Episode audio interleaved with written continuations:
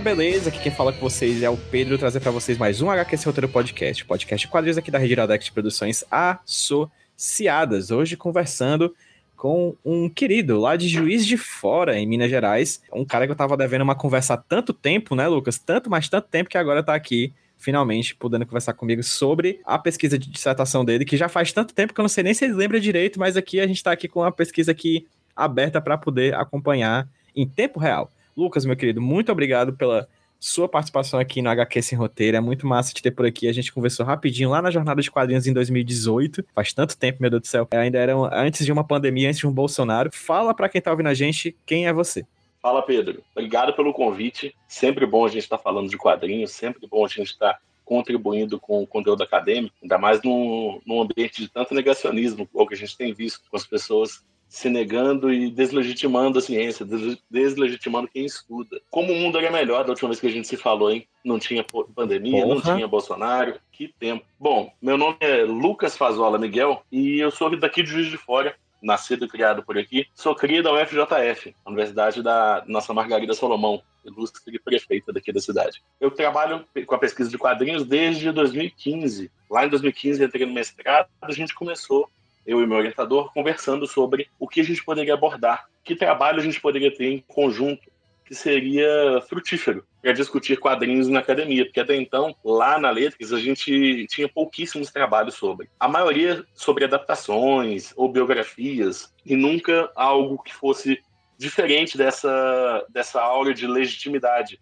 que já acabam trazendo consigo tanto a questão da adaptação de clássico literário, no, no sentido da, educação infantil, né, do ensino de leitura, escrita, interpretação de texto, quanto na da autobiografia, que já lá na UFJF a gente tem um, uma tradição com alguns professores professores que já trabalhavam com autobiografia, autoficção, escrita de si em geral. Então, a gente estava pensando em alguma maneira de abordar quadrinhos de uma perspectiva um pouco diferente do habitual daquela, daquela cena, né, da Lei de Juiz de Fora de 2015 para trás. Nisso a gente pensou no V de Vingança, porque o V de Vingança é um quadrinho que dispensa apresentações, todo mundo conhece, né? É um dos clássicos do Alan Moore.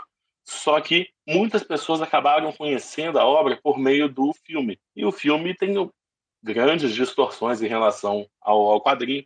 E a gente queria discutir a obra propriamente dita, a obra original, digamos assim. Daí a gente começou partindo da obra para encontrar é, pontos de referência, pontos de encaixe. Então a gente começou a partir dela isso no mestrado. Agora no doutorado já estamos em outro caminho. Né? Entrei pelo ramo do quadrinho nacional, para poder aproximar um pouco mais com a nossa tradição literária. Inclusive, já está feito o convite aqui para quando você terminar seu doutorado, você chegar por aqui e participar também falando da tua pesquisa de doutorado, beleza? Não, deixa comigo. Quando essa tese estiver enfim produzida, enfim finalizada, aí a gente, a gente reúne, senta e conversa de novo. Mas sem esperar passar uma pandemia e outro Bolsonaro. Deus nos livre. É, exatamente, exatamente. É, cara, eu tô. Como eu sempre falo, né? O HQS Roteiro não tem pauta. Isso é uma coisa que é aberta a todos os ouvintes, os ouvintes sabem disso, a gente não faz isso. Não, eu não escrevo pauta, não escrevo um roteiro antes. Mas em caso de pesquisas, eu acabo utilizando a própria pesquisa, e na, mais especificamente o sumário dela, para guiar a conversa, né? Que a gente tem aqui no podcast. Eu tô aqui de olho para a tua pesquisa, né? O trabalho se chama Ideias à Prova de Balas, Diálogos entre Quadrinhos, Literaturas e Literatura em Vez de Vingança, de Alan Moore e David Lloyd. A pesquisa foi apresentada na Universidade Federal de Juiz de Fora, né? Inclusive, você me falou que o projeto já está há um bom tempo, inclusive, no, na, no site lá das dissertações e teses e monografias da própria instituição. Então, quem quiser acessar, o link vou postar aí também no hqsroteiro.iradex.net, na postagem, também aí no agregador de podcast que você baixou esse programa que está ouvindo. Quem quiser ler de forma mais adequada o trabalho do Lucas. E Lucas, antes de mais nada, você já chegou a pontuar esse, essa questão na tua apresentação, e eu queria que, se possível, você se aprofundasse um pouco mais sobre como foi ser, como é ser, né, nesse momento, inclusive, um estudante de letras estudando quadrinhos. Você falou que existiam poucos trabalhos em relação a isso, poucos trabalhos de sobre quadrinhos na área de letras e como é que é para você com essa visão de estudante de letras, com essa visão de doutorando de letras, com essa visão de mestre em letras, é, estudar essa linguagem que é a linguagem quadrinística, que não é necessariamente literatura, é uma outra linguagem, mas que dialoga também com a literatura, com as letras que você pesquisa. Pois então, muito boa pergunta. Quando eu até falei disso na minha defesa de dissertação, com, é, conversando disso com a banca, no recorte de mundo que eu tinha antes de iniciar, de adentrar no mundo da pesquisa, praticamente nula a existência de trabalhos de quadrinhos. Eu conheci esses trabalhos que antecederam o meu lá na Faculdade de Letras da FJF por entrar no programa. Antes de entrar no programa, eu não sabia, eu não conhecia as pessoas, não conhecia os trabalhos. Fiz alguns grandes amigos até, de gente que veio antes de mim e que está junto comigo agora no doutorado, porque não era muito falado. A gente não tinha, não tem ainda, né, uma linha de pesquisa de histórias em quadrinhos, propriamente dita, dentro da Letras. Eu não, não tenho acesso ao PPG de comunicação, nem o de arte e design, para poder falar como é por lá. Mas na letras em si, a gente não tem, apesar de ter abertura, porque uma das linhas de pesquisa que existiam durante, na época que eu ingressei no programa, e que, se eu não me engano, ela persiste hoje em dia como uma das veias de entrada, né? É, vias de entrada, melhor dizendo, é a, a linha de literatura, identidade e outras manifestações culturais. Esse outras manifestações culturais acabou possibilitando que uma série de trabalhos que fugissem da área da literatura pudessem ser abarcados. E foi dentro desse caminho que eu entrei. Foi a partir desse, dessa brecha que eu e muitos outros entramos. Tem amigos que entraram comigo no mestrado, estão agora comigo no doutorado também, também é, pesquisando sobre quadrinhos em outra perspectiva, diferente da minha. É, tivemos amigos que entraram posteriormente, colegas de, de curso que entraram posteriormente, também pela mesma linha, porque é a brecha que a gente encontra no programa para poder criar essas relações.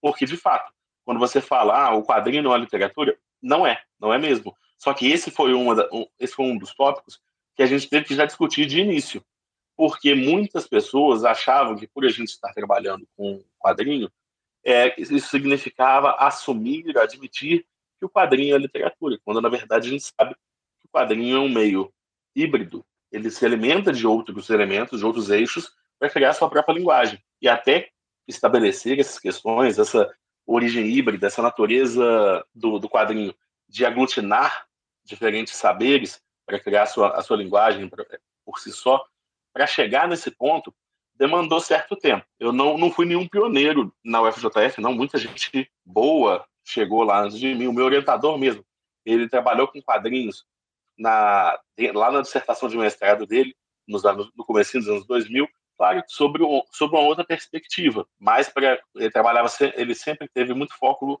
na historiografia, o que era algo diferente do que eu me propunha a fazer quando entrei.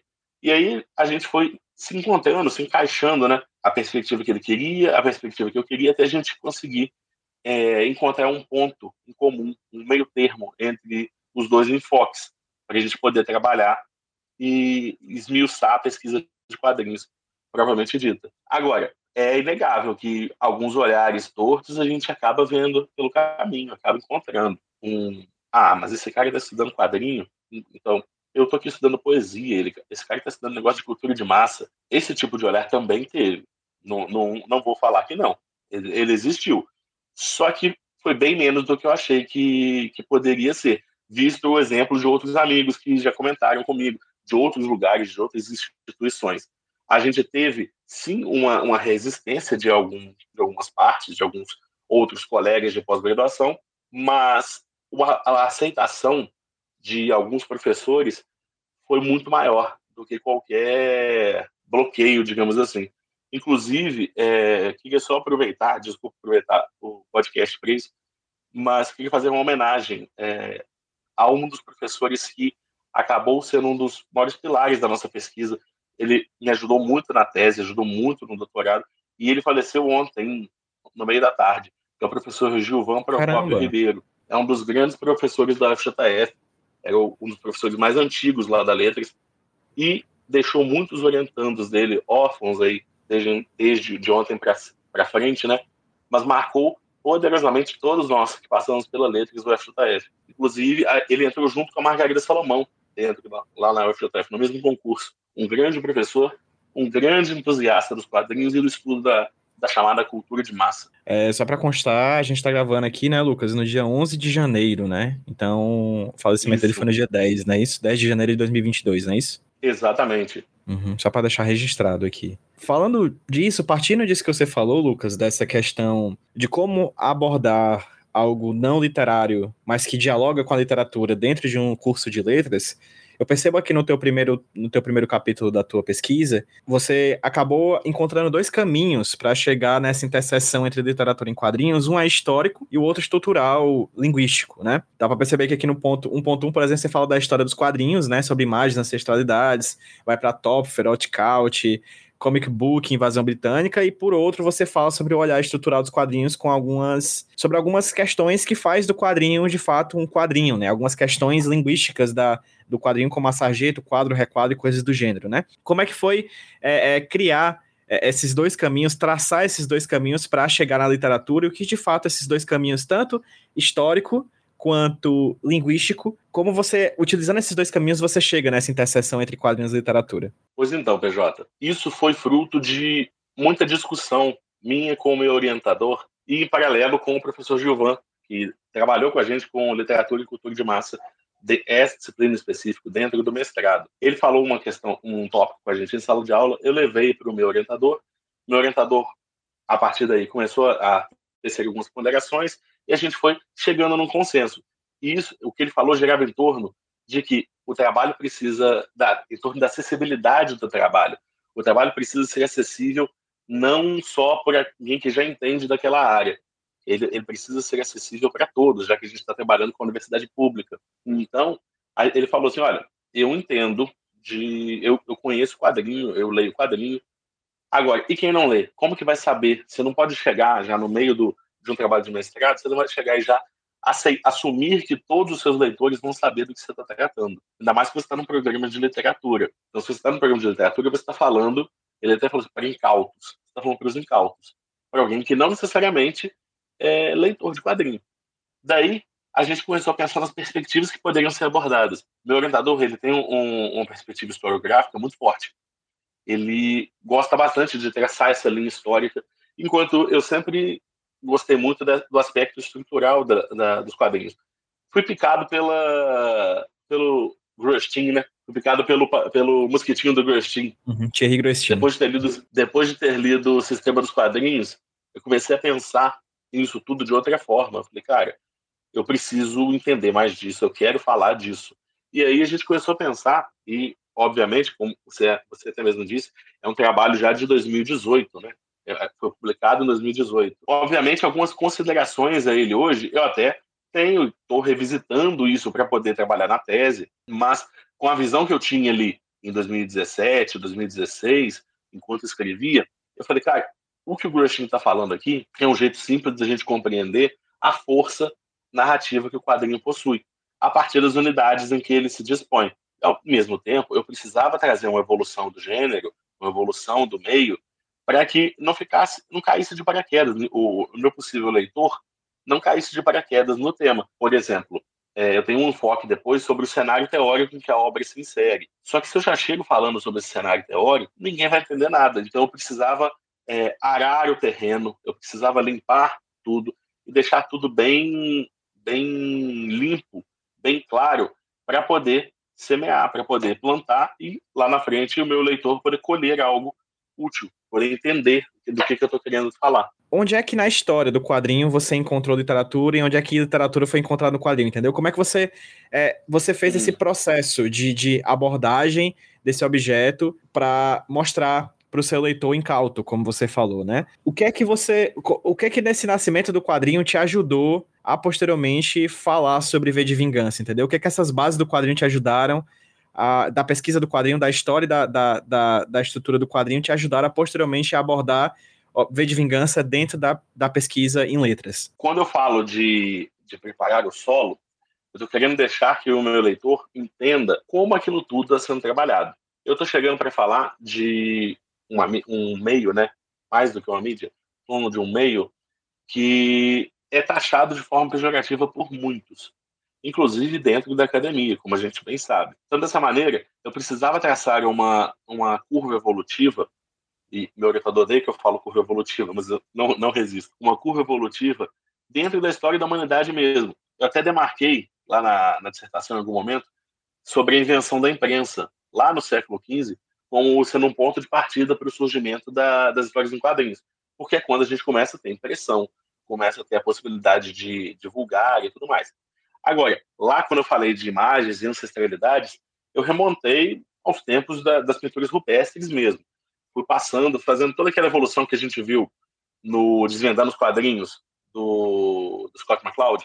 Fui pegando ele de forma bem didática para trabalhar a ideia de que textos e de, de que imagens contando histórias não é necessariamente algo típico da modernidade já é algo que acompanha a humanidade desde o princípio da civilização, desde o começo da nossa história. Então, dessa maneira, eu fui trabalhando a ideia do hábito de contar histórias com imagens para depois chegar lá no elemento textual. Aí a gente chega no Rodolfo Topfer, no Richard Jotko, quando a gente começa a pensar na questão da arte, do produto, o que, até onde vai a arte, aonde começa o produto, tem, qual o limite que a gente pode enxergar sobre isso, até chegar no impacto da, da literatura, dentro da produção de quadrinhos, porque é inegável que o quadrinho ele ele apresenta a dimensão textual em si. Mesmo se você tiver um quadrinho mudo, ele está sendo planejado, ele está sendo escrito previamente, a não ser que a gente esteja falando daquelas técnicas experimentais, mais dadaístas, né, de quem está tá fazendo criação sem planejamento. Mas a dimensão da narrativa, do hábito de contar histórias, que vem trazendo que o ser humano vem trazendo desde os seus primórdios, vem sendo precedida primeiro pela oralidade, pela não, primeiro pela, pelo registro de pinturas rupestres, depois pela oralidade, depois teve a invenção da escrita, e aí a gente vem evoluindo o, o, o jeito de se contar histórias, de se eternizar momentos e tudo mais. Quando a gente encontra essa esse meio que vem se desenvolvendo de forma até que recente, né? A partir do momento que a gente tem aquela guinada dos últimos 150, 160 anos, é uma, uma evolução bem, bem célere, se a gente parar para pensar. A gente acaba encontrando na literatura não apenas uma, uma manifestação artística, artística da qual o quadrinho pode beber de certa forma, né? beber, de, de, se inspirar, como também se ressignificar. Que a ideia, que eu até trabalho com dentro da dissertação, é que o quadrinho acaba não só é, tocando na literatura, mas ele passa por ela, porque ele não fica preso nela, assim como não fica preso nas artes visuais, não fica preso na pintura, não fica preso na ilustração, ele acaba sendo criado a partir desses encontros. Então, se a gente está falando de uma mídia que é criada a partir de encontros, a partir de adaptações que ele, que ele vai sofrendo e tudo mais, a gente precisa entender alguns desses elementos. Como eu estou num programa de pós-graduação em estudos literários, eu acabo puxando para a gente poder entender conexões literárias dentro desse processo de formação de sensibilidade, para a gente poder entender como as coisas chegaram ao ponto que chegaram. E aí, claro, entra o fato de que o Alan Moore é um dos autores de quadrinhos mais versados em literatura que a gente tem notícia no mundo moderno. Perfeito, Lucas. Inclusive, tem uma coisa que até meu orientador de dissertação e de monografia, o Ricardo Jorge, sempre pontuava, que não sei até onde ponto é 100, até que ponto é 100% verdadeiro, mas que era um sentimento que até eu, eu, compartilho com ele, que é a ideia de que os quadrinistas e roteiristas americanos aprenderam a fazer a, a ler com os quadrinhos dos Estados Unidos, né? Os quadrinhos estadunidenses, né? Os super-heróis. Então, eles é, grande, principalmente ali quando a gente está falando da década de 70, principalmente 80 e 90, que é quando acontece esse fenômeno que daqui a pouco eu vou pedir para que você explique, que é o da invasão britânica nos quadrinhos dos Estados Unidos, né? Então, os roteiristas uhum. e desenhistas dos Estados Unidos estão ali lendo, lendo os quadrinistas e roteiristas dos Estados Unidos anteriores dos quadrinhos, né? Enquanto a galera que vai participar dessa invasão britânica tá lendo Shakespeare do original, né? Tá lendo a literatura, a, esco a literatura escolar né, da, da, desse, desse campo bretão, né, desse campo da Grã-Bretanha, é uma literatura, é a literatura clássica, que hoje a gente vê, entende como clássico, né? Então eles estão lá lendo isso e posteriormente é que vão se deparar e encontrar claramente, né, também, ou pelo menos não um depois do outro, mas simultaneamente eles vão ler Shakespeare, mas também vão ler Juiz Dredd, né? Também vão ler o, os quadrinhos que vêm dos Estados Unidos e assim por diante, né? É, então, partindo disso, né, partindo dessa mescla de literatura e quadrinhos na formação desses autores, tu pode explicar para mim o que seria essa invasão britânica, esse fenômeno que vai desembocar posteriormente na publicação de V de Vingança? Posso, tranquilamente. É isso que o, que o seu antigo orientador falou é tá bem apurado. Eu concordo bastante, porque de um lado a gente tem os autores americanos tornaram o quadrinho popular, o fenômeno que a gente vê hoje em dia, os quadrinhos que vendiam milhões de cópias, essas coisas, né? Eles estavam lendo o Hal Foster, estavam lendo o Milton Kenneth, estavam lendo o Winsor McKay, eles estavam lendo autores que, para dentro da genealogia do quadrinho norte-americano, são clássicos também, mas que, de uma forma ou de outra, estão faz eles se, se direcionam para um tipo de formação de sensibilidade, enquanto o pessoal da, da, dos quadrinhos britânicos eles estavam se alimentando de literatura, de outros tipos de, de autores. Então é um processo diferente de formação de sensibilidade, sim. E aí sem ter nenhum julgo de valor, porque os quadrinhos de os quadrinhos norte-americanos se estabeleceram enquanto cultura sólida bem antes da invasão britânica surgir. Mas não dá para negar que a invasão britânica trouxe um fôlego novo para o mainstream norte-americano. Isso a gente está falando de um recorte daquilo que é mais conhecido, né? Porque mais conhecido pelo público em geral. Porque, por exemplo, um, para um Robert Crumb não fez nenhum, não teve nenhuma diferença, digamos assim, no primeiro nível, no primeiro momento, a, a chegada de autores como Neil Gaiman, Alan Moore, uhum. uh, Grant Morrison. É, a gente está falando de mainstream, né? Isso. Então, sim e não. Por quê? Quando a gente está falando Perfeito. de vingança, a gente, a gente tem de pensar sobre duas perspectivas. Originalmente, ele não é mainstream. Originalmente, perfeito, o de Vingança, ele originalmente é publicado lá na revista, acho que é Warrior. Deixa eu até confirmar, porque, igual você falou, a revista, uh, o estudo é antigo, e a gente vai lendo tanta coisa. Exatamente, olha. A primeira parte do V de Vingança foi publicada lá pela revista Warrior. Então, quando a revista Warrior não era uma revista mainstream, não era, sei lá, um Super Aventuras Marvel aqui no Brasil, que era um exemplo de revista de décadas passadas que era super popular. A revista Warrior era uma revista pequena, que inclusive ela vai à falência. E aí o V de Vingança fica naquele ato durante algum tempo. Isso a gente consegue observar que a primeira parte da história ela tem um tom muito diferente da segunda da terceira. São três tomos, né? Ela acaba sendo diferente em termos de tom, em termos de de direcionamento. E por que isso? Porque a gente estava falando ali de um momento em que V de Vingança era um quadrinho preto e branco, pensado numa revista que era considerada underground para aquele momento, no qual o Alan Moore estava falando, de, divagando sobre como seria o mundo se o Partido Trabalhista tivesse ganho as eleições ao invés da Margaret Thatcher. E aí ele cria toda uma espiral de eventos a partir disso. Quando o V de Vingança é resgatado pela DC, aí lá no final dos anos 80, ele vai fazer o, o restante da obra, a gente já vê um outro direcionamento. A gente já vê até a, a exigência do uso de cores, que é algo que não tinha na publicação original. Não por acaso, a gente tem um, um uso de cores mais em tom pastel, né?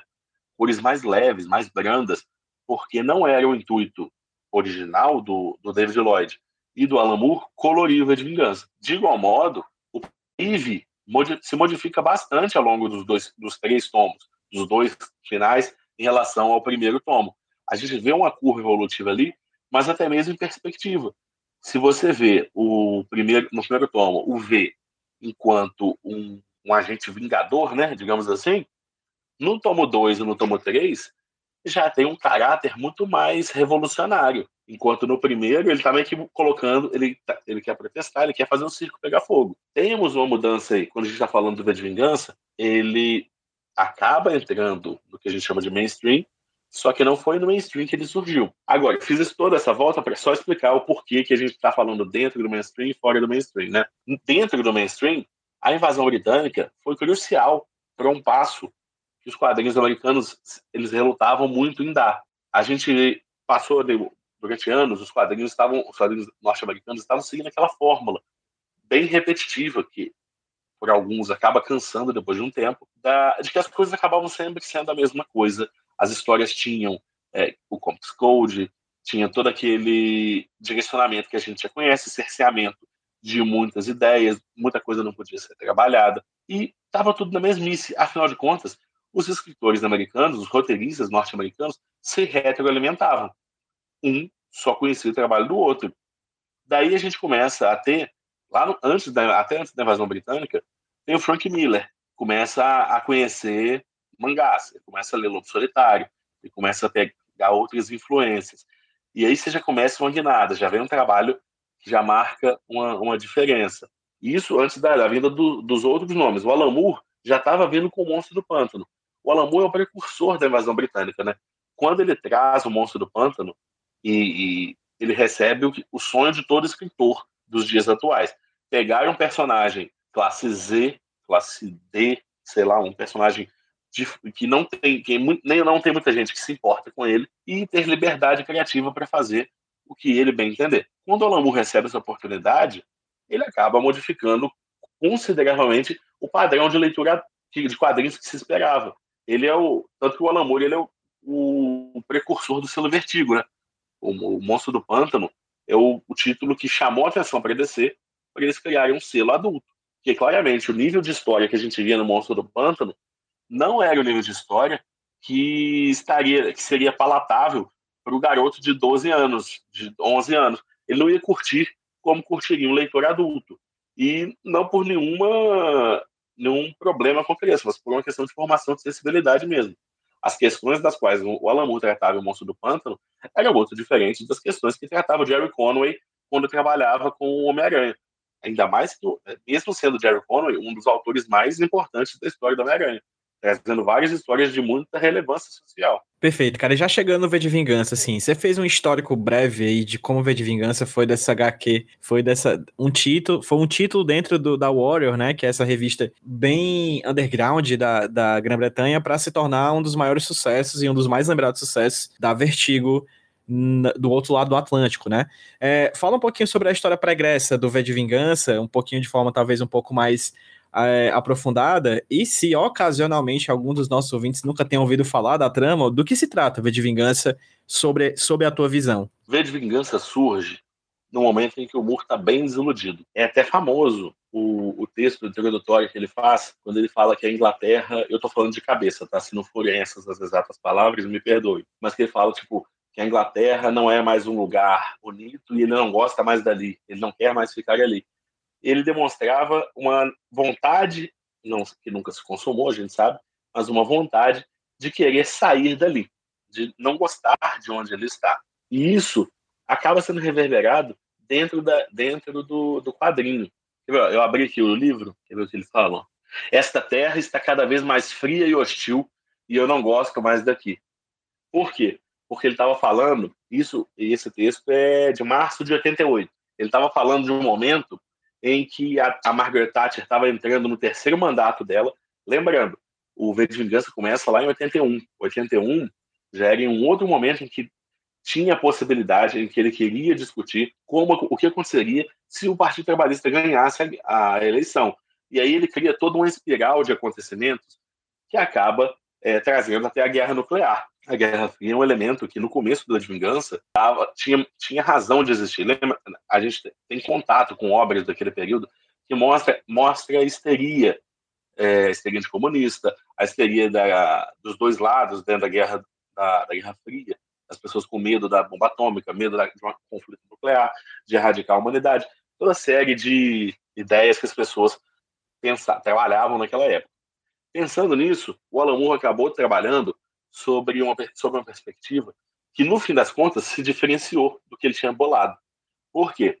Ele estava trabalhando no final do de Vingança já sobre o terceiro mandato do Partido Conservador, vendo gente é, sugerindo campos de concentração para pessoas com AIDS, é, colocando a polícia, a polícia colocando visores negros dentro do para você não ver o rosto da pessoa, é, câmeras de vídeo dentro dos, dos carros, que até algo que hoje em dia as pessoas estimulam que tenha né, dentro dos carros policiais, os policiais sejam tenham câmeras de monitoramento para coibir excessos, essas coisas, ele já estava vendo de uma outra maneira naquele momento.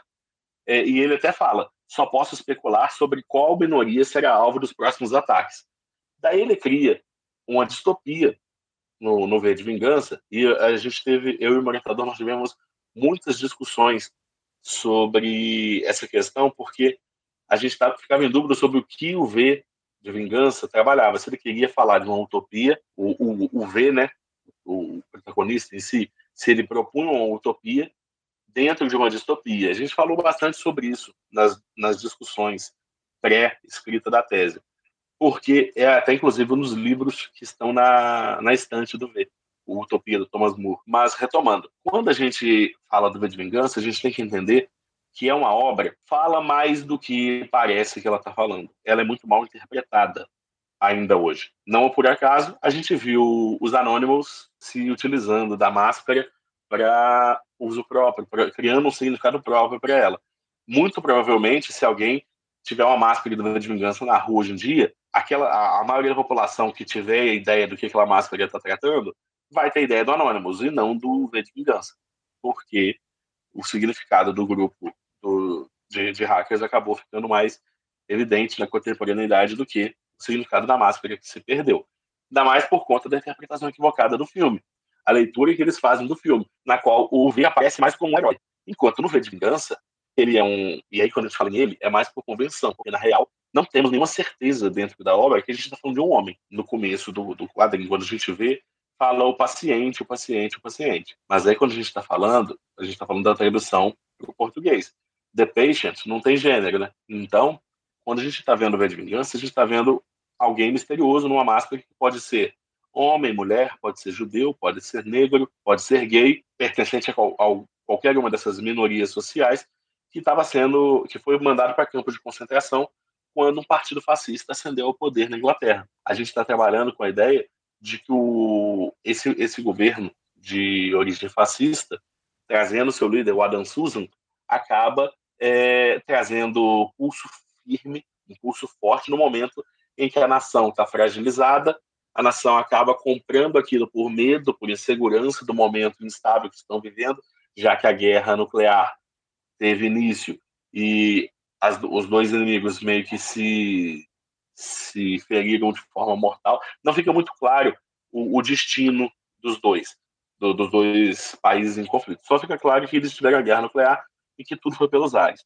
Não necessariamente se alguém ganhou ou alguém perdeu, ou se todo mundo perdeu. Agora, dentro do. O V de Vingança se passa todo dentro da Inglaterra. Ele é autocontido ao extremo. O Alan Moore não sai, ele não tira a trama de dentro da cidade de Londres, ali dos arredores, de onde o, por onde o V trafega, nas regiões próximas ali. Ele trabalha com a ideia de um cara que foi feito de prisioneiro desses campos de concentração, fizeram experimentos com ele, até que ele escapou, e ele busca vingança contra todos aqueles que o maltrataram. Dentro desse caminho de vingança, ele explode o parlamento, e aí a gente tem uma menção, que é até a inspiração da máscara, ao Guy Fawkes, que era um revolucionário católico, foi ativo na conspiração da pólvora, foi traído, foi preso, condenado, morto, e aí ele virou um ícone da cultura britânica. E a gente está falando do, no de Vingança do Alan Moore pegando um ícone britânico e ressignificando esse ícone, passando, tipo um Guy Fawkes fantasma, seria mais ou menos isso, um v, o, o V passando pelos telhados e se vingando daqueles que ele considera que, que lhe fizeram mal. Isso no começo da obra. Aí ele encontra a Eve, que é a garotinha que no filme foi interpretada pela Natalie Portman, e essa garota traça essa curva de eventos do, do V, em que ele conclui, ele, ele executa sua vingança, mas ele não fica nisso. Que a partir daí ele começa toda uma guinada revolucionária e dali ele começa com, com aquele discurso anti-modelos autoritários, né? É, anti-autoritarismo e tudo mais. E aí ele até cita, em determinado momento, no, no discurso que ele faz quando ele invade a televisão e, e discursa para o povo, ele fala sobre governo, é, governos populistas, governos totalitários. E aí nas imagens, estou até procurando aqui para poder comentar com mais precisão, ele elenca diversas personalidades do século XX. Ele, não, ele fala de Hitler, se eu não me engano, ele fala de Stalin. Eu achei a imagem aqui no Google. É o Hitler, o Stalin, o Nixon e o Mussolini. O Nixon tampadinho pelo balão, né?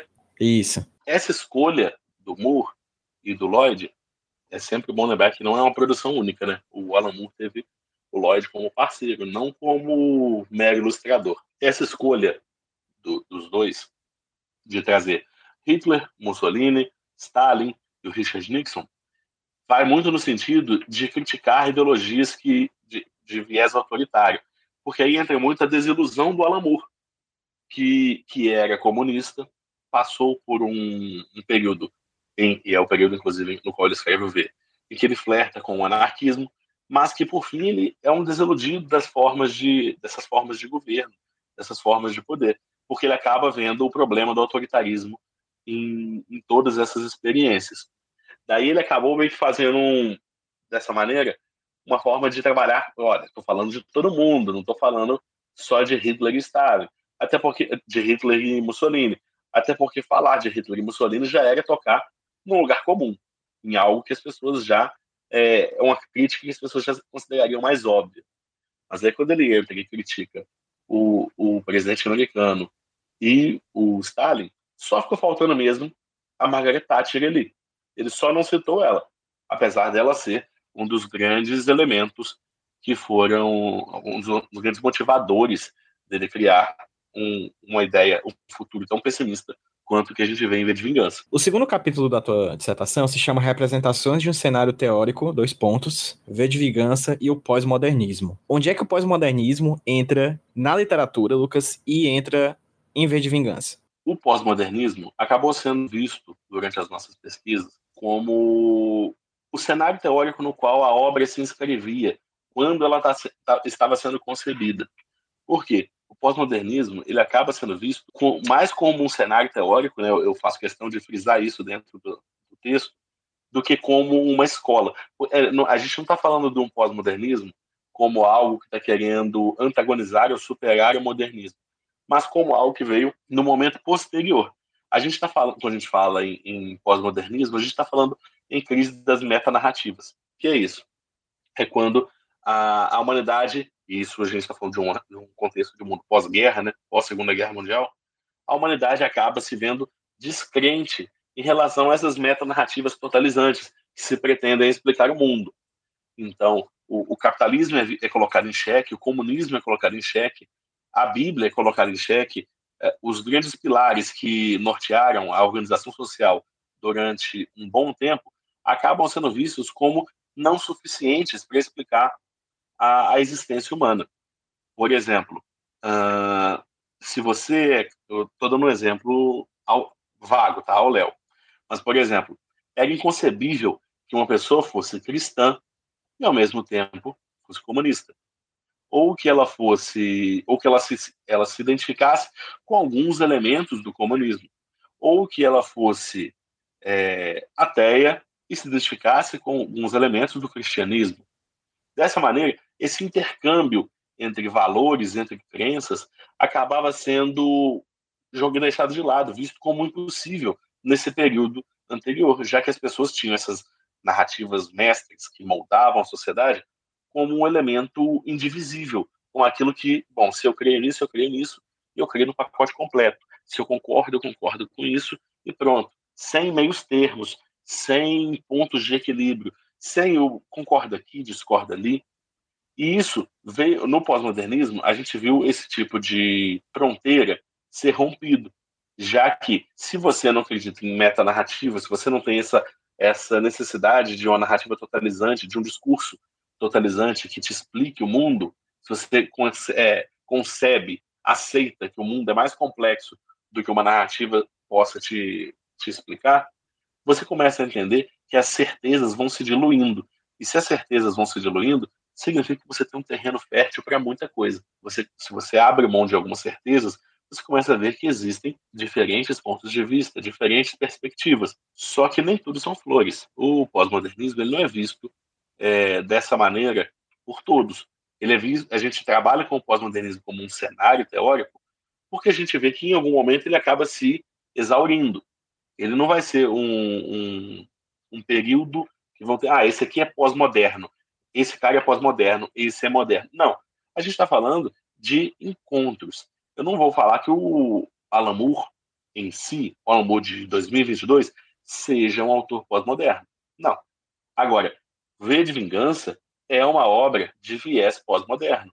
Por quê? É uma obra que acaba diluindo fronteiras. A gente está trabalhando aqui, a gente está vendo uma história em quadrinho que fala sobre autoritarismo, fala sobre uh, questões de gênero, fala sobre segregação, em uma abordagem muito diferente do usual para, esse, para essa mídia, para esse meio como quadrinho, ao mesmo tempo em que a gente percebe ali referências históricas, a gente percebe referências literárias, cinematográficas, musicais, e aí a gente vê uma, uma questão que eu considero vital, a diluição das fronteiras entre alta e baixa cultura. A gente começou isso, quando eu falo a gente, falo eu e meu orientador, o professor Anderson Pires. Quando a gente, a gente começou a observar isso, porque a gente percebeu alguns, algumas áreas de contato. O Alan Moore, ele tem muito diálogo com alguns elementos da prosa do Thomas Pynchon. Alguns falam Pynchon, outros falam Pynchon, não sei qual a pronúncia correta. Mas a gente vê muito contato dele com o trabalho desse autor norte-americano, que é um autor, um autor dito pós-moderno. O estilo dele de escrita sempre foi voltado para essa quebra de expectativas, quebra de, de fronteiras, diluição de fronteiras culturais, de níveis de cultura. E o Alan Moore tem muito, muitos elementos em comum com esse autor. Foi daí que a gente chegou essa chave de essa chave de pesquisa para entrar no pós-modernismo como um elemento que é fundamental na concepção do V de Vingança em si. Não por acaso ele é um quadrinho que no final dele tem um glossário de referências para que você não se perca. Ele vai de Christopher Marlowe a Rolling Stones. Ele vai de literatura britânica à música. Ele vai, ele fala sobre elementos que estão muito presentes numa chamada cultura erudita e na chamada cultura de massa. Por quê? Porque ele acaba vendo mais possibilidades de contato do que de divisão entre essas duas esferas. Até porque, num, num mundo cada vez mais globalizado, cada vez mais interconectado, é ainda é cada vez mais difícil você tecer uma fronteira confiável, sólida, entre o que a gente chama de alta e baixa cultura. É impossível cair, entrar nisso sem cair num certo pedantismo, um certo elitismo, né? Perfeito, Lucas. E um dos fenômenos linguísticos que corrobora com essa tua ideia dessa transição, desse diálogo entre os textos de baixa e alta cultura e essa mescla de diferentes espaços que antes no modernismo eram muito bem delimitados, é a lógica da hipertextualidade da intertextualidade que você traz aqui no V de Vingança também em um momento da tua pesquisa no segundo capítulo, né? O que são essas duas figuras e, o que, e como elas se apresentam dentro de V de Vingança? Perfeito. Então, quando a gente está falando sobre hipertextualidade e intertextualidade, a gente está falando sobre diferentes maneiras de representação textual dentro do V de Vingança. Por quê? Quando a gente está falando sobre escrita intertextual, não é de agora, não é nenhuma novidade. O Alan Moore não inventou a roda. A ideia é que a gente consiga perceber que o, o Alan Moore faz uso de elementos que já existem dentro da literatura para poder conceber um, um, uma narrativa gráfica que tem um caráter paradigmático. Ele usa não só da hiper e da intertextualidade, ele usa da polifonia, ele faz uso de uma escrita metalinguística em muitos momentos. E tudo isso é preparado, é trabalhado de forma coesa dentro da história. Então, o grande lance do Alan Moore dentro do V de Vingança é o tanto de recursos literários que ele consegue é, englobar em tão pouco tempo. O tanto, o tanto de coisa que ele acaba trazendo ao mesmo, no mesmo momento, sempre, sempre parece uma bagunça, sabe? Aí, nesse sentido, quando a gente está falando de, de hipertextualidade e de intertextualidade, a gente tem que observar como o Alan Moore concebe o trabalho dele. Como eu havia falado, da questão dos múltiplos recursos sendo empregados dentro de, um, de uma mesma narrativa gráfica, sem que aquilo polua o texto, sem que o texto fique pesado demais. É, a gente está falando de, um, de, uma narrativa que, sim, é meta-referencial desde o seu princípio, desde o seu começo, é, ao mesmo tempo em que a gente está vendo é, a hipertextualidade trabalhando dentro do aspecto intertextual da obra dele. Por quê? Quando a gente está falando de intertextualidade, a gente está falando de um texto que acaba se conectando com outro texto, certo? Pois então, agora quando a gente está falando da intertextualidade, a gente fala de um, um, componente dentro da estrutura do texto dele, dentro da estrutura do V de Vingança, que acaba criando um, um lugar no qual os textos acabam dialogando. Quando a gente fala da hipertextualidade, a gente está falando de um, um, um tipo de construção, e aí a gente está falando, é bem válido destacar isso, do hipertexto não virtual, não eletrônico.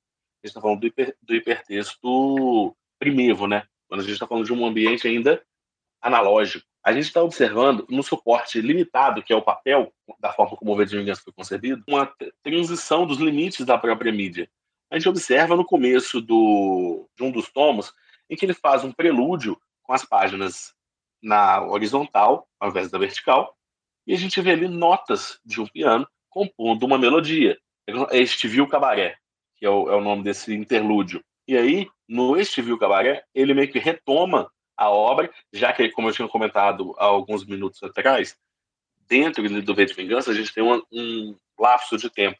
Ele começa a ser publicado em 81 e ele é concluído apenas em 88, sendo retomado, se eu não me engano, em 87. Quando a gente está trabalhando dentro dessa perspectiva, a gente tá, tem que lembrar que o leitor muitas vezes vai se esquecer de coisas que leu há muitos anos. Daí, o Este Viu Cabaré que seria um prólogo, um interlúdio ali, só para poder lembrar, tipo a gente vê hoje em dia, aquele recurso de séries de TV do Previously On, e aí fala o que está acontecendo, na, o que aconteceu na série até então. O Steve Cabaré é empregado dessa maneira, mas também cria uma relação uh, hipertextual, na medida em que a gente vê aquela conexão sendo estabelecida a partir da música. Tem uma música que é originada a partir daquela página de quadrinho ali, aquela página também pode ser vista como uma cifra, já que a gente tem ali a, as notas que devem ser praticadas, que devem ser tocadas no, no piano. Tudo isso para poder servir apenas de atualização para o leitor. Então, nada que aparece dentro do de Vingança é gratuito. Ali, a gente está observando que sempre tem uma aplicação prática. Então, quando a gente observa é, a, a possibilidade do hipertexto dentro do V de Vingança, não é só nesse momento que acontece, não, acontece em outros mais também. A gente está falando de uma maneira de segmentar a história, de encadear a, a sua narrativa de formas diferentes do que a gente está habitualmente é, acostumado. Obviamente, muita coisa que o Alan Moore e o David Lloyd fizeram lá nos anos 80, hoje em dia já é reproduzido, já é feito, já é até explorado é, em níveis de complexidade um pouco maiores, mas a gente está falando de um dentro do contexto da obra em que a gente tem coisas acontecendo ao longo da história que você só vai entendendo depois. Aqueles mini quadros, por exemplo, do, do dominó, do, do V montando um dominó, que vão aparecendo página a página, e aí de repente ele empurra o dominó e aí derruba todos os, os pininhos, como uma metáfora para o que ele estava fazendo ali. Ele estava construindo uma teia de eventos para poder destruir o governo. E aí, quando ele consegue começar a colocar os planos dele em prática, é quando os dominós começam a cair. Esse tipo de, de criação não era comum da gente observar na, na narrativa gráfica da época. Então, há um caráter paradigmático muito grande no V de Vingança.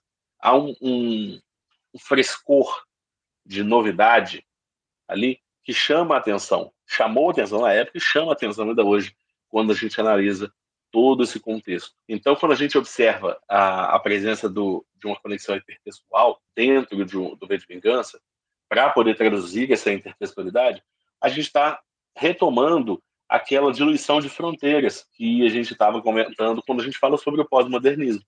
Afinal de contas, se eu chego e, e falo sobre diluir fronteiras entre alta cultura, baixa cultura, daí para pular para a diluição da fronteira entre é, áreas diferentes para poder trabalhar com esses elementos que são diferentes a priori dentro de uma construção narrativa coesa, daí é um pulo. Perfeito, Lucas. E mais para o final do teu trabalho, no terceiro capítulo, para ser mais exato, ele se chama Leituras Possíveis sobre V de Vingança. E eu fiquei muito curioso porque parece que todo pequeno trecho da todo subcapítulo desse capítulo é um mundo, né? Você fala de um contexto de uma vendetta, o olhar distópico, aproximações entre literatura e quadrinhos, uma leitura de de Vingança a partir da lógica da voz do destino, e aí você fala sobre o tomo 1, tomo 2, 3, enfim. É, a gente pode se debruçar sobre cada um desses pontos, assim, cara, começando sobre esse contexto de uma vendetta. É, é, um, é um tema comum, né, à, literatura e aos quadrinhos como um todo, né, e ao cinema também, né. É, fala um pouquinho mais sobre esse subcapítulo em específico, por favor. Pois então, é, quando a gente está falando, é, só contextualizar que quando a gente fala de, do hipertexto e do, da intertextualidade, que foi o tópico anterior, tem muita coisa para ser abordada. Na dissertação, eu, eu trabalho isso de forma um pouco mais clara e com alguns exemplos a mais inclusive falando sobre a leitura de uma página em quadrinhos como uma estruturação hipertextual por si só. A conexão que a gente faz entre quadros e tudo mais. Mas isso tudo está explicadinho lá. Agora, retomando, quando a gente fala do contexto da Vendetta, eu estou querendo comentar sobre o momento no qual a obra se insere. Eu já tinha falado sobre, né, anteriormente, sobre a questão do cenário teórico, ou seja, das bases que estão formulando, é, que estão permitindo a formulação da obra daquela maneira. O que estão permitindo o V de Vingança ser escrito da forma que foi, a ser desenhado da forma que foi, a ser concebido daquela maneira. Só que eu precisava também ter, dar uma ideia de como está o mundo naquele, naquele momento. Você não, não faz sentido, por exemplo, é, eu falar sobre Maus sem contextualizar que aquilo ali um, um, uma autobiografia, uma biografia e um aspecto, em certa forma, autoficcional voltado para a Segunda Guerra. Eu preciso contextualizar aquilo se eu for falar disso. De igual modo, se o V de Vingança é uma distopia originada a partir da tensão pela, causada pela Guerra Fria e de uma hipotética vitória do Partido Trabalhista no momento em que o Partido Conservador estava em alta, estava exercendo muita força é, nos bastidores e tudo mais, a gente está observando, dentro desse momento, o contexto do governo da Margaret Thatcher como grande mola propulsora desse trabalho. Eu até fiz questão de trazer o, acho que se não me engano é o primeiro arco do Hellblazer, do Jamie Delano, sendo Constantine um personagem criado pelo próprio Alan Moore, lá no, nos quadrinhos do Monstro do Pântano, em que o, o Constantine tem que enfrentar alguns yuppies do mercado financeiro, que são, na verdade, demônios e tal, e eles estão tentando fazer com que ela ganhe a eleição, algo nesse sentido. Daí, no final, ele, ele fala é, como eu disse, as entradas para o inferno são muitas. Quando ele está de ponta cabeça amarrado e ele vê na televisão o um anúncio da eleição da Margaret Thatcher, na eleição de 87. Lembrando, esse, isso aí, esse momento já é um momento posterior à origem do V de Vingança. Já é naquele momento em que o V Vingança estava em ato, voltando a ser produzido e, e, tudo mais. Daí, a gente tem que observar que o V Vingança ele é construído no, ele é finalizado, melhor dizendo, no momento pós Watchmen, que é o grande trabalho, o grande sucesso de público e crítica do Alan Moore. Tanto o Watchmen quanto o Miracle Man, ou Marvel Man, né, do, do Alan Moore, são obras de caráter utópico, quando a gente para para observar. Afinal de contas, no, no Watchmen, a gente está vendo o Osman Dias criando uma grande conspiração mundial para poder fazer com que a Guerra Fria acabe e a humanidade entre em consenso. Desculpa o spoiler para quem não leu, mas o Watchmen é de 86.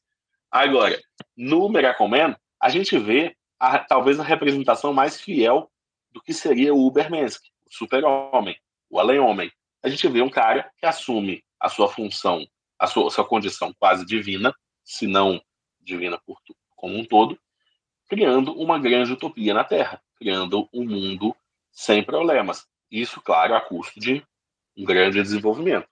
O, tanto, tanto essas duas, essas duas obras acabam evidenciando um aspecto mais utópico. Daí, o V de Vingança acaba sendo uma abordagem mais distópica, focando na realidade prática dos fatos. Ele trabalha com, com uma, um aspecto muito mais de ficção científica do que de sobrenatural, do que de qualquer tipo que a gente viu no Hellblazer do James Delano, ou fantástico como os super-heróis de Watchmen e tal, ou de Miracle Man, ele está trabalhando sobre, sobre um nível de realidade que é palpável, de experimentos, de melhoramentos, de efeitos colaterais.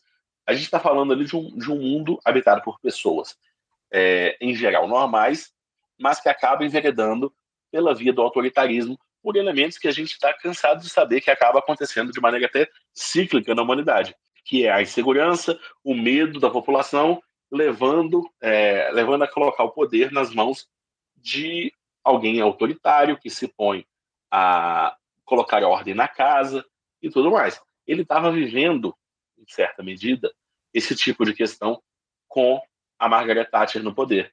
Daí ele começou a bolar um mundo em que isso isso poderia acontecer? Tipo, o que seria pior? O que poderia acontecer no mundo desse? Daí a gente tem que contextualizar o, o momento que a Inglaterra vivia. Por isso que eu até fiz questão de pegar é, alguns elementos de uma dissertação, de uma tese crítica sobre o governo Thatcher, para poder comentar sobre como estava a, a população inglesa na época. Eu até coloco ali que no decorrer do governo dela, a desigualdade social cresceu. Ela, quando ela deixou o governo nos anos 90, em 1990, 28% das crianças inglesas se encontravam abaixo da linha da pobreza, e assim o governo da Margaret Thatcher duplicou o número de pobres na Inglaterra, por mais que ela seja endeusada por boa parte dos liberais ainda hoje. No, no, não só no mundo todo, como aqui também. Não só lá fora, como aqui também. Nisso, a gente tem que observar que essa aura de pessimismo acabou, esse período acabou afetando não só o Alamo, mas toda a produção intelectual e cultural lá dos anos 80. Lá nos anos 80, a gente tem também a invasão britânica. Toda essa galera que foi para os Estados Unidos produzir seus quadrinhos, as suas obras, eles vinham de um contexto extremamente pessimista na própria casa deles. Então, isso acaba sendo refletido nos trabalhos deles, tanto autorais quanto nos trabalhos para o mainstream. Fantástico, cara. É, e você fala aqui da distopia, né? Como um fenômeno do qual o V de Vingança faz parte. Né? Você já falou disso passeando mais ou menos. Será que a gente poderia se aprofundar um pouco mais nesse olhar distópico que o V de Vingança traz de novo e como isso se vincula com os processos e com as lógicas também do campo da literatura? Quando a gente está falando de distopia, a gente acaba observando algumas perspectivas. É muito fácil a gente citar 1984, Fahrenheit 451, como elementos de Admirável Mundo Novo, como narrativas distópicas por excelência. São os três grandes exemplos que a gente tem para citar na literatura quando a gente para e pensa em distopia. Só que aí a gente tem que observar que a distopia ela surge quando a gente começa a contrapor a ideia de utopia. Daí a gente observa é, que a utopia ela acaba sendo vista como uma sociedade ideal mesmo lá na República do Platão. E a gente está falando lá das origens do, do pensamento crítico da civilização. Então, quando a gente vê o próprio V, ele acaba sendo parte dessa ideia utópica, já que ele vê um problema, e aí eu, eu estou falando do V já no final da obra, já com ela concluída. Quando a gente vê o V no começo, ele aparenta estar apenas em busca de vingança. Ele quer se vingar da doutora, do padre, ele quer se vingar do, do pessoal do exército, de todo mundo que diretamente ele fez mal. Só que, no decorrer da obra, a gente observa que aquele caráter vingador do V acaba dando lugar para um, uma perspectiva até certo ponto idealista dele.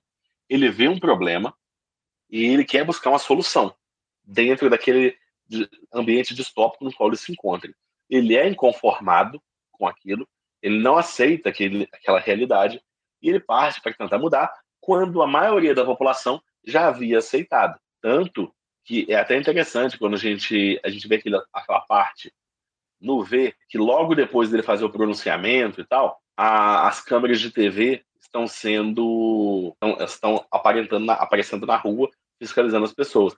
Aí uma menininha chega, olha para aquilo e ainda assim ela vai e, e picha o V de vingança, se não me engano. Essa, esse sentimento da garotinha que é exibido numa sequência breve, uma sequência bem rápida, acaba trazendo para a gente a ideia do, olha só, ele representou algo, ele foi um ideal. Tanto que uma das citações mais bonitas do V de Vingança é o que eu coloquei até como, como um dos, o, o, título da tese, né? Ideias, é, não há nada nesse corpo que morra. Nesse corpo apenas uma ideia, ideias são a prova de balas.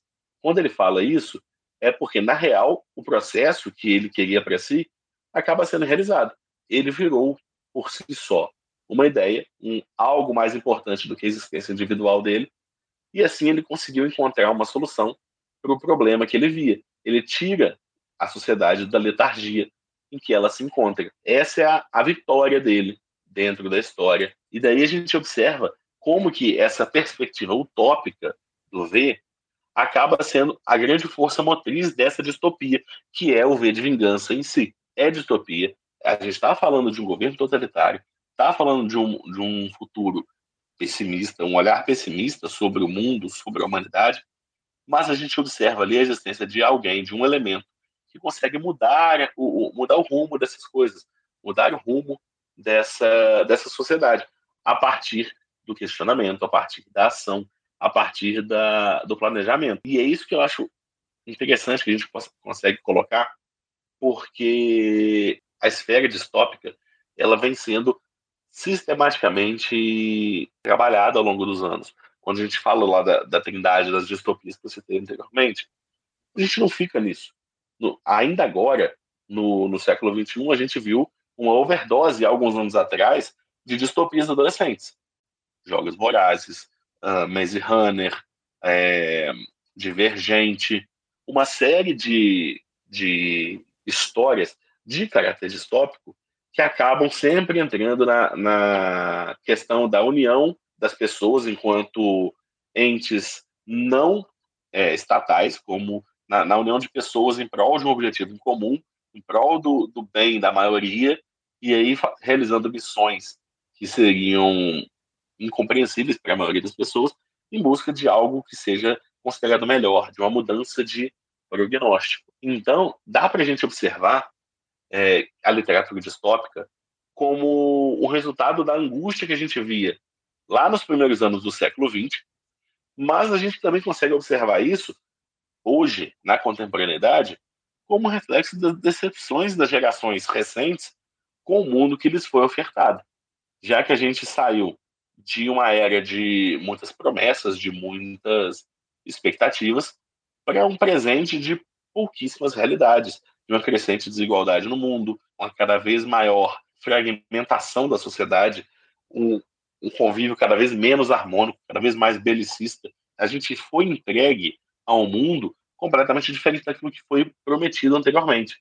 Então, se num primeiro momento a gente via ânsias e temores no século XX como motor dessa produção distópica, a gente observa hoje em dia que o advento da tecnologia, a globalização, é, a hipermodernização que a gente teve ao longo das últimas duas, três décadas, não mudou muito nesse sentido. Não transformou tanto a situação ao ponto de que a distopia não seja vista como uma forma de, de escape da realidade em que a gente acaba inserido. É, a gente então observa que na distopia, eu cito até o Antônio Cândido quando eu falo disso na, na dissertação, porque o modo, ele fala que o modo mais eficiente de destacar uma verdade é, se dá através do exagero. Quando ele fala isso, a gente pensa inevitavelmente nas, nas distopias em si, não só do V de Vingança, não só 1984, mas a gente vê em toda a obra de caráter distópico uma tentativa de, através do exagero,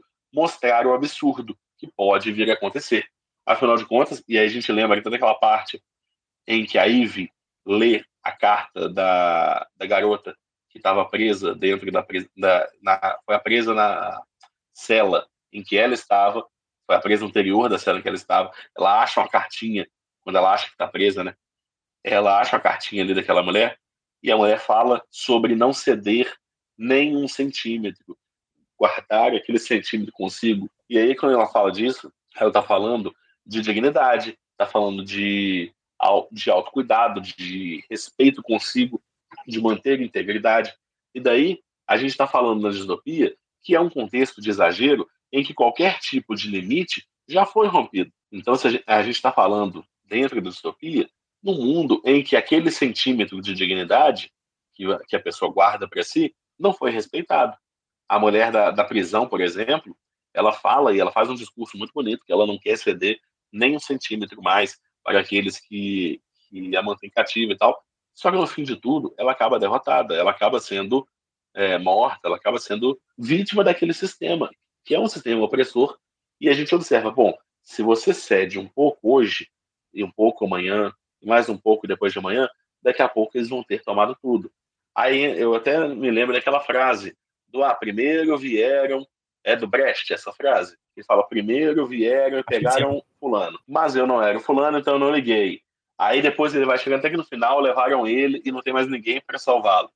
Eu acho que vai muito nesse sentido, então, sabe? Quando a gente fala sobre o exagero e a gente fala de entrar, pegar elementos de um presente e levar aquilo para um extremo para poder observar é, como elementos que a gente já tem hoje, se mal trabalhados, podem levar a sociedade para um caminho de autodestruição muito grande, tanto em termos de vigilância quanto de controle social, porque, igual, o Alan Moore problematiza as viaturas estarem com câmeras. Eu queria muito saber o que, que ele acha dos dias atuais, em que tem câmera em todo lugar, em que as ruas estão sempre com circuito de, de TV 24 horas, aquele sistema de olho vivo, ainda mais né, onde ele mora, que é um lugar bem mais desenvolvido que aqui em que a tecnologia está de, de tal forma presente que a gente não a gente fica meio que refém.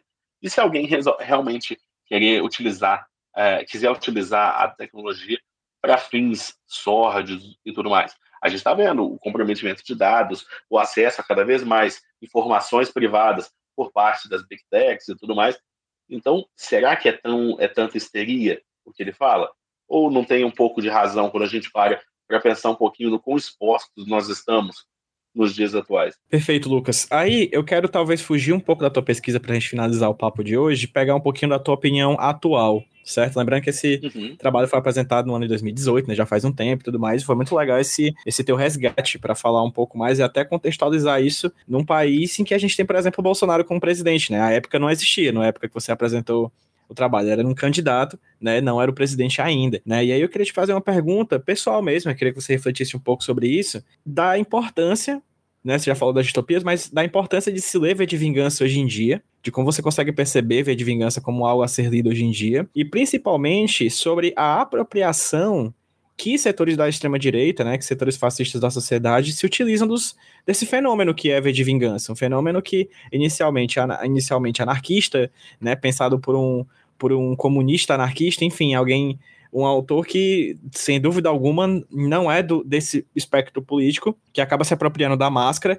e, por vezes, desse discurso, né, da liberdade extrema, de que não se pode dar dois passos para trás, que eu já ouvi, por exemplo, da, da boca do próprio presidente, né? De que a gente não pode dar dois passos para trás, por exemplo, em questões do que ele chama como liberdade de expressão ou coisa do gênero, porque se a gente perder alguma coisa, a gente perde tudo. Que é uma, uma enfim, apropriação indevida, né? Do pensamento, ou mesmo uma. uma canalice, né?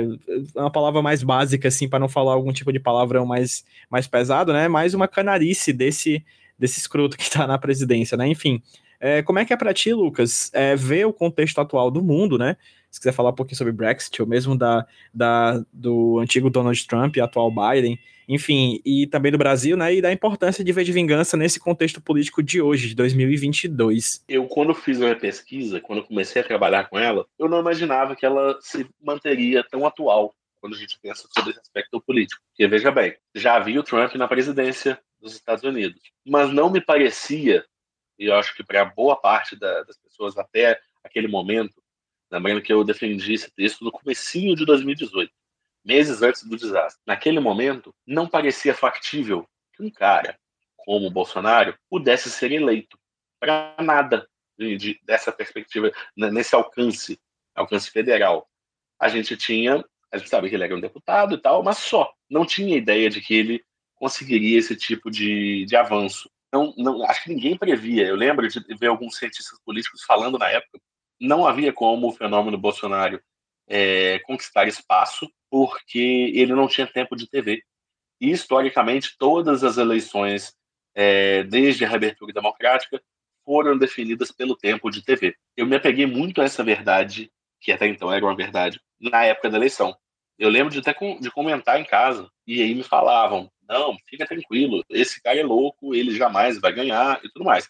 Coisa de três meses depois, gente que eu conhecia que falava que ele era louco, estava votando nele. Hoje em dia, ficam arrependidos, diz, se dizem arrependidos e tal, mas em espaço de três meses, entraram naquela, na, na, na, questão do WhatsApp, na questão das fake news, na corrente, na, na massificação do conteúdo bolsonarista e estamos aí onde estamos. Nisso, o V de Vingança ele acaba se mantendo ainda mais atual, dado o contexto do mundo, não só do Brasil, de 2016 para cá. Quando a gente pensa no Brexit, quando a gente pensa na eleição do Trump, na eleição do Bolsonaro, nessa guinada mundial à extrema-direita, que tem uma relação invariável, indissociável com a crise dos anos, do final dos anos 10, aquela crise que teve, começou lá, os primeiros indícios lá que a gente viu foi na questão da, da especulação imobiliária nos Estados Unidos, a gente tem ali, a partir daquele momento, é, uma guinada que foi até bem acelerada, assim, quando a gente para para pensar em termos de movimento mundial, para uma extrema-direita cada vez mais reacionária. A ascensão de valores que a gente considerava já ultrapassados vindo de novo. A gente viu crise dos refugiados até ainda existe, né? mas a gente viu o auge da crise dos refugiados outro dia mesmo. Então a gente tem visto muitas transformações, é, muitas distorções sendo elevadas para o debate político em um curto espaço de tempo. Eu costumo comentar, quando a gente para para pensar, questões, por exemplo, as novelas, que querendo ou não, o, as novelas televisivas ditam muito das tendências comportamentais do brasileiro médio. Então a gente via as novelas do começo dos anos 2000 e era, eram tramas que, se passadas hoje em dia, resultariam em passeatas, em um monte de, de protestos da galera mais conservadora. Por quê? Havia um, um, uma ideia de menor, de, de maior desapego, maior desprendimento a certos valores que, de um momento para o outro, acabaram sendo cada vez mais defendidos com cada vez mais uh, voracidade, cada vez mais violência, na, não violência física só, mas violência verbal também, violência representativa. Quando a gente para para pensar nisso, o V de Vingança, ele assim como diversas outras obras de caráter distópico, acaba nos mostrando como pequenos e sutis movimentos resultam em ondas muito grandes de, de coisas não necessariamente positivas. E isso, isso a gente não precisa ir muito longe, não. É só a gente observar o caos que o país está desde o momento em que tiraram uma presidenta eleita sem motivo nenhum. A partir daquele primeiro movimento, e que na verdade não foi o primeiro, né? existiam outros micro-movimentos ali que a gente sabe que geraram o turbilhão que a gente tem. Mas a partir do momento em que a gente teve essa quebra institucional, tudo que veio depois foi repercussão disso. A gente paga hoje por um problema muito grande que foi criado há alguns anos. E no discurso de, no último discurso da Dilma antes dela sair do poder, ela falou tudo. E ela falou que trariam consequências. E a gente está vivendo uma consequência talvez maior do que a prevista por conta da pandemia. E aí eu fico pensando, se é, essa galera que está no poder, a gente já sabe qual é a índole, a gente já sabe o direcionamento, a gente já sabe tudo disso. Boa parte das pessoas já sabe disso. Se não houvesse, eu fico pensando, se não tivesse havido a pandemia, será que essa, essa galera teria se arrependido de ter votado neles? Porque, se for falar por atributos econômicos, a economia já estava ruim em 2019, no começo de 2020, antes de qualquer tipo de foco do coronavírus.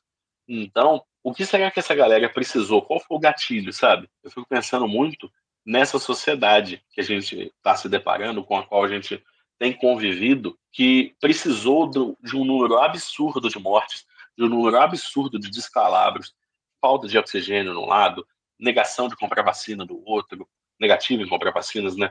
É, corrupção para lá e para cá, desviando dinheiro de vacina, cobrando propina por vacina. Precisou de todo esse absurdo ser exposto para que aquela aura de normalidade para muitos setores da sociedade fosse rompida. Se não fosse isso, muita gente estaria até agora falando: ah, não, mas é assim mesmo. Me impressiona muito, e é o que me deixa preocupado, a falta de análise de conjuntura que as pessoas têm quando observam as situações. Principalmente quando elas precisam fazer meia-culpa e admitir que erraram. Que é algo que a gente tem visto cada vez mais acontecendo aqui no Brasil, né? Sem contar que ainda há uma parte do grupo, né, é, que é apoiador, independente de qualquer, de qualquer coisa, né? Sempre vale a pena pontuar um tweet que eu vi uma vez que se o Bolsonaro tirasse numa criança em rede nacional às sete da noite, ainda assim as pessoas apoiariam ele porque a criança deve ter feito alguma coisa, né? É, e, e também a dimensão, uma coisa que eu lembrei muito ao ler o V de Vingança e lembrar, de, enquanto tu falava, é a questão da experimentação pública, né? O que foi essa experimentação pública feita sobre a dinâmica da, da imunidade de rebanho, né? Aqui no Brasil, que foi a experiência da Prevent Senior, né? O que é isso, né, que a gente viu, né, que era, era uma dimensão nazista mesmo, né? É um tipo de experimentação com a vida humana, né? que para o presidente e para os seus próximos vale tão pouco, né? E aí o V de Vingança se torna atual também por causa disso, né? Porque, de certa maneira, fala de um tipo de procedimento é, político governamental que é o fascismo, que não importa, de certa maneira, ele tem sempre uma faceta nova toda vez que ele aparece, mas ele é o fascismo, né? Seja a cadela no CIO lá da década de 30, até hoje em dia a cadela continua no CIO, né? Então, não importa se está falando de Hitler, não importa se está falando de uma possível futuro distópico da Margaret Thatcher, não importa se está falando de Donald Trump ou mesmo de, do Brasil de Bolsonaro. Né? O fascismo continua sendo fascismo, diferente mas também igual, né? Sim, cara. Nesse sentido, é, tem algumas coisas que eu acho interessantes da gente comentar. Tem uma na página 39 do V de Vingança, no primeiro cap, na primeira página do capítulo 5, que é o Versões, que é, é aquele momento em que o Adam Susan ele tem uma divagação, um monólogo, em que ele pensa sobre si, enquanto o V pensa sobre si também em outro lugar. Isso é, isso é em 97, que para aquela época era um futuro, já que o quadrinho é dos anos 80. Mas eu lembro que ele vira e fala assim: é até um, um, monólogo que, se a gente for analisar a níveis atuais de narrativa, ele é bem expositivo. Só que, para dentro do contexto da obra, acaba fazendo sentido. Porque ele está lá pensando, ele está dentro do carro, e aí ele fala é, que ele é o líder, o líder dos perdidos, governante das ruínas, um homem como qualquer outro. Aí a gente tem aquela ideia da, da representatividade que o homem medíocre acabou encontrando no atual presidente da República e votando nele por encontrar nele similaridades consigo. Daí ele fala: Eu conduzo o país que amo para fora da desolação do século XX. Acredito na sobrevivência, no destino da raça nórdica. Eu acredito no fascismo. Aí ele fala: Eu sou fascista. E o que é fascismo? É uma palavra, um termo cujo significado se perdeu no resmungo dos fracos e traidores. Aí ele fala sobre aquela questão do maço de gravetos e tal, de que um graveto sozinho poderia ser partido, já o maço de gravetos resistiria. E ele falou, eu acredito Facho, na né? força. É, não, mas aqui no. É, exatamente. Aí aqui, aqui ele está falando sobre maço de gravetos. Na tradução ficou como maço, mas é o, é o facho, de onde vem o fascismo, né? Daí ele fala: é, eu acredito na força, eu acredito na união. E se a força, a união de propósitos, exige uniformidade de pensamento, palavras e feitos, que assim seja. É, eu não ouvirei súplicas por liberdade, sou surdo aos apelos por direitos civis.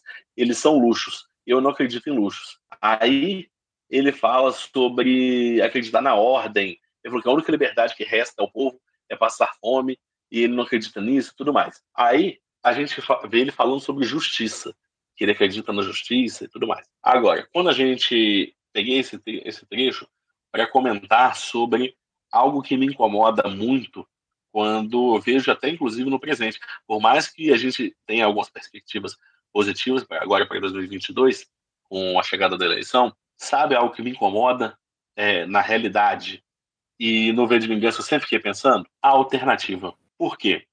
Quando o, o país no V de Vingança implodiu, teve todos os problemas lá, o Adam Susan foi o cara que apareceu como, junto com o Fogo Nórdico, como alguém para salvar o país. Beleza. Não é falado em nenhum momento de nenhuma oposição a ele no momento ali. A gente não vê essa menção. Agora, aqui no Brasil, a gente está vendo, ainda hoje, somente o Lula ganhando o Bolsonaro. E eu não sei para você, mas para mim, isso é muito absurdo. Porque só o Lula ganhar do Bolsonaro significa que tem gente que gosta desse cara ainda. Tem muita gente que ainda gosta do cara que está lá. Era para qualquer candidato estar na frente desse cara em qualquer tipo de pesquisa. Ainda sabe? vê como um remédio Não. amargo, né? Um remédio amargo, como se fosse necessário, né? Sendo que era para estar. Tá... era para nem ser cogitado, né? Exatamente. Eu fico indignado, não do Lula é, ganhar do Bolsonaro em qualquer perspectiva, em qualquer cenário, inclusive no primeiro turno. Fico feliz com isso, inclusive.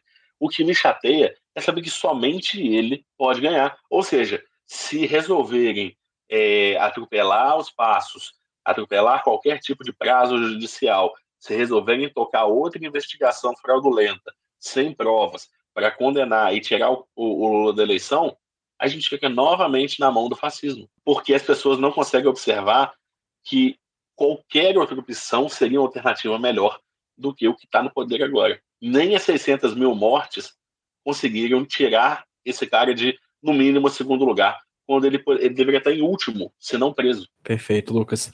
É, nesse clima de energia lá em cima, para começar 2022, que a gente encerra o nosso primeiro roteiro. Lucas, cara, muito obrigado, de verdade, pela participação aqui na HQ Esse Roteiro. Eu tava te devendo essa conversa há muito tempo, desde 2018. Mas, assim, a gente paga as dívidas mais cedo ou mais tarde e pagarei com juros, porque em breve você vai estar terminando aí o doutorado, se Deus quiser.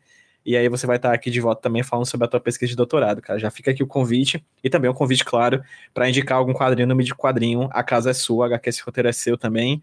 É, é tudo nosso aqui. Para quem ocasionalmente queira ver o teu trabalho, tanto da dissertação e também o teu trabalho é, falando sobre quadrinhos nas redes sociais, né? Que você tem um Instagram que você fala de quadrinhos, etc. Faz aí o teu jabá, fala pro pessoal que tá ouvindo a gente como é que eles conseguem encontrar o teu trabalho Lembrando novamente aos ouvintes do HQ esse roteiro que os links que o Lucas falar aqui vão estar linkados no post, tanto lá no site do Iradex quanto aí no agregador de podcast que você está usando. Então, Lucas, faz o teu jabá, faz teu nome. Cara, obrigado pela oportunidade.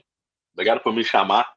Depois, a gente teve alguns desencontros ao longo dos últimos anos, mas enfim, a gente conseguiu é, efetuar a gravação. Em breve, a gente, se tudo der certo, a gente está de volta para poder falar sobre a tese agora, né? Vamos, se tudo der certo esse ano ainda, a gente consegue dar um direcionamento nisso. E sim, eu mantenho um. Eu falo, dou meus dois centavos lá no, no Twitter, né? Mas lá eu falo não só disso, falo de outras coisas é, também. E uso tenho o Instagram como eu até mantive como exercício de escrita enquanto estava naquele momento que eu estava trabalhando na escola, estudando com as matérias do doutorado. Falei, cara, eu preciso manter minha escrita ativa sobre quadrinhos, porque senão eu acabo enferrujando.